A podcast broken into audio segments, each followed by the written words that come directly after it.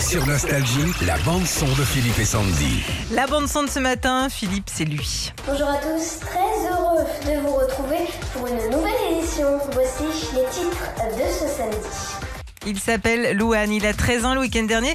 Il a posté une vidéo de lui sur les réseaux sociaux en train de faire un faux journal télévisé. Génial. Et sa vidéo a fait plus d'un million de vues en trois jours. Peut-être que vous l'avez vu d'ailleurs. Et ce qui est plus fort dans tout ça, c'est que Samuel Etienne et Laurent Delahousse l'ont félicité sur les réseaux et l'ont Ah. même invité dans les locaux justement à venir présenter un faux journal. Génial, bravo. Bah voilà, c'est le prochain euh, prochaine grande star des infos. Hyper à l'aise en plus. C'est hein. génial. Ouais. Retrouvez Philippe et Sandy, 6h-9h, sur Nostalgie.